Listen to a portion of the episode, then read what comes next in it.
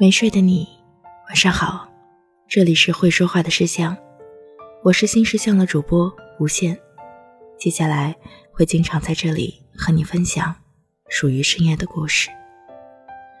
很多无法给出答案的问题，或许都被你们的故事相互解决了。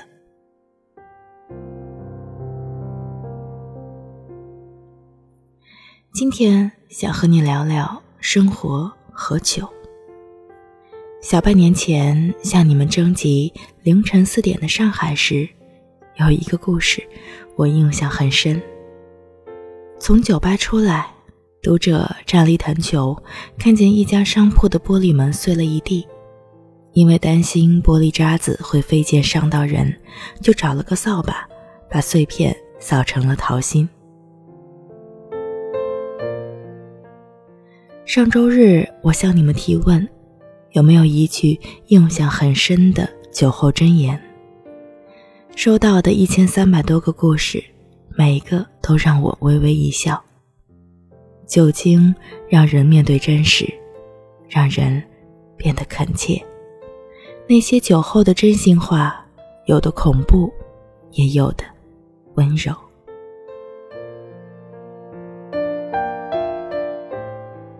来自于后台网友的留言。他说：“过年回家的时候，他爸喝多了酒。十月份的时候，爸爸差点就没了。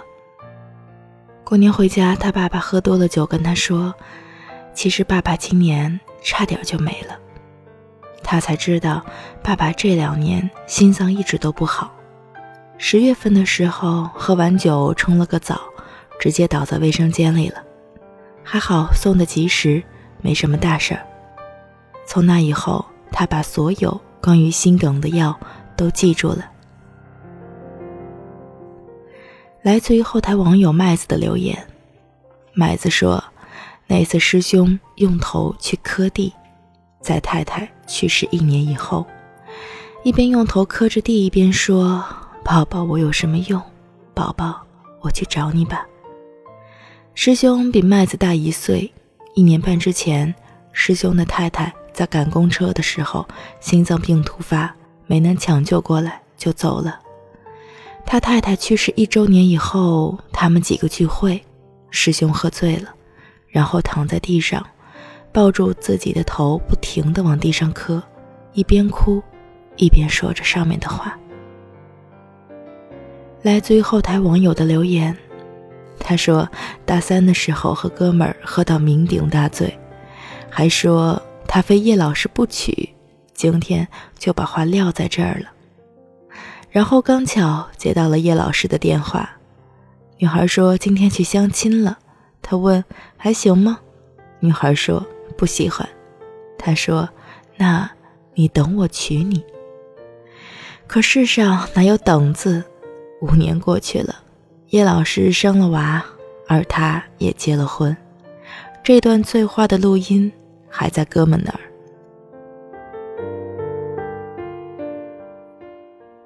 来自于后台网友 K 的留言，K 说，大二的时候他们宿舍聚餐，他喝多了，就忍不住跟舍友说：“你知道吗？我们都羡慕你。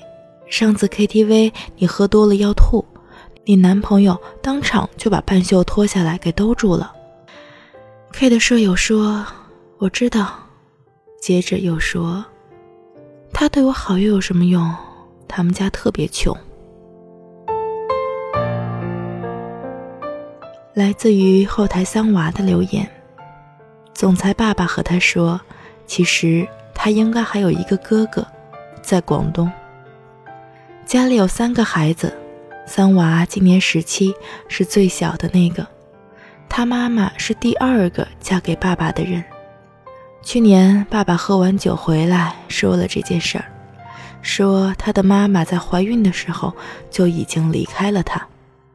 三娃一开始以为他只是炫耀自己的，直到上个月看见了他的照片，而妈妈和爸爸一直在大闹。三娃说，心里感觉怪怪的。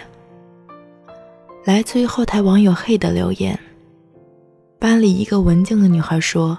他被人包养过一段时间，那个人把钱铺了整整一床。嘿和一个好朋友坐在学校的草坪上喝啤酒。那个女生是一个长得很文静、平时学习也非常努力的女孩子。结果那天晚上，女孩说起了这个故事。嘿，这才想起来，那个女孩大二开始就不在学校住了，升大三的时候才又搬回来。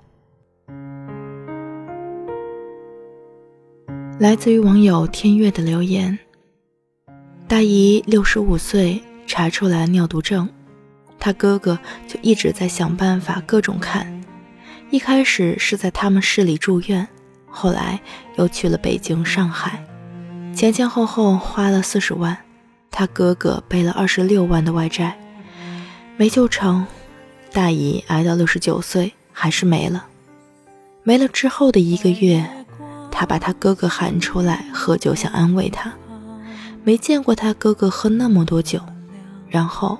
他哥说了这句话：“四年，四十万，二十六万外债，妈妈终于死了。”想隐藏来自于后台扁豆小姐的留言，她说：“在婚礼结束的深夜，老公突然说：‘亲爱的，我终于有家了。’老公从小跟着外公外婆长大。”他说：“外公外婆去世后，就感觉再也没有家了。这个三十岁的大孩子，豌豆小姐想要好好照顾他。”来自于后台豆豆豆的留言说：“他爸和他妈生活二十多年，还是离婚了。在离婚的第四年，爸爸已经再婚。”打从记忆开始，爸爸妈妈就在争吵打架。分开之后，互相提起对方也都没有好话。但是爸爸那天喝多了，悄悄的这么问他：“你妈过得好吗？”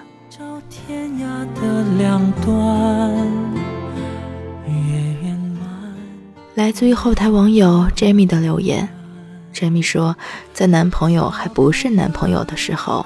应酬多了，发了条语音给他，问：“你知道为什么我需要赶快见到你吗？”话说一半，男孩给憋回去了。杰米知道他是想当面表白，喝多了，居然还忍住了。下一周，男孩就高铁过来，和杰米在酒吧里聊人生，一杯金汤力下去，两人就在一起了。这是新事项的第七百一十六篇文章，我还为你准备了文字版本，你可以在微信公众号搜索“新事项”，在那里回复七幺六就可以看到它。你身边的人在酒后说过什么让你难以忘记的话？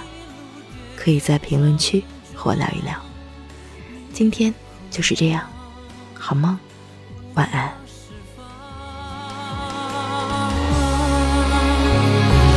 白月光心里某个地方，